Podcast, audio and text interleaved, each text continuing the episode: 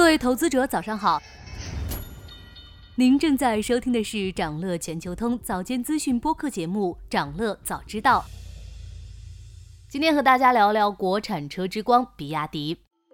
十月三十日，比亚迪公布了三季度财报，前三季实现营收四千二百二十三亿元，同比增长百分之五十八，净利润二百一十四亿元，同比增长百分之一百二十九。其中三季度单季净利润一百零四亿元。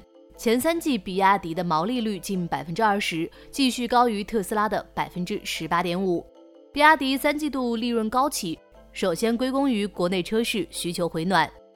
今年车市的金九银十销售成绩斐然，据统计，九月的汽车销售量均创历史同期新高。进入十月，市场复苏的趋势仍在延续，销售端需求释放导致车企的三季报普遍亮眼，而比亚迪的成绩尤为突出。除了市场环境的作用，比亚迪自己的努力也不可忽视。我们先来看一下比亚迪的汽车业务。和特斯拉降价策略不同，比亚迪是在向高端进军。今年以来，比亚迪持续在多个细分市场落地子品牌，不断推出新产品，丰富产品矩阵。而高定位车型的推出，有望持续改善产品结构，抬高盈利。第三季度，比亚迪单车中枢净利一点一六万元，环比增加近三千元。技术革新会促使公司品牌持续向上，高端车加速放量，未来比亚迪的单车净利有望持续提升。比亚迪的主要系产品高端化布局成果出现，丰富产品矩阵助推销量增长，规模效应优势进一步提升，供应链整合压低成本，产品链成本持续回落。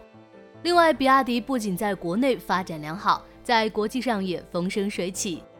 海外市场稳步提升，后续增长势头强劲。公司海外拓展不断加速。二三年前三季度，比亚迪累计出口近十五万辆，同比增长超百分之五百。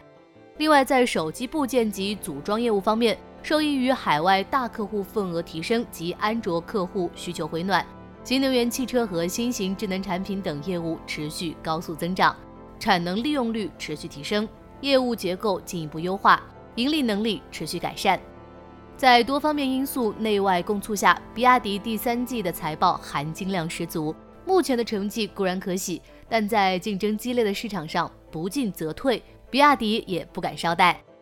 国内市场中，比亚迪目前的份额保持领先，但国内市场的竞争明显加剧。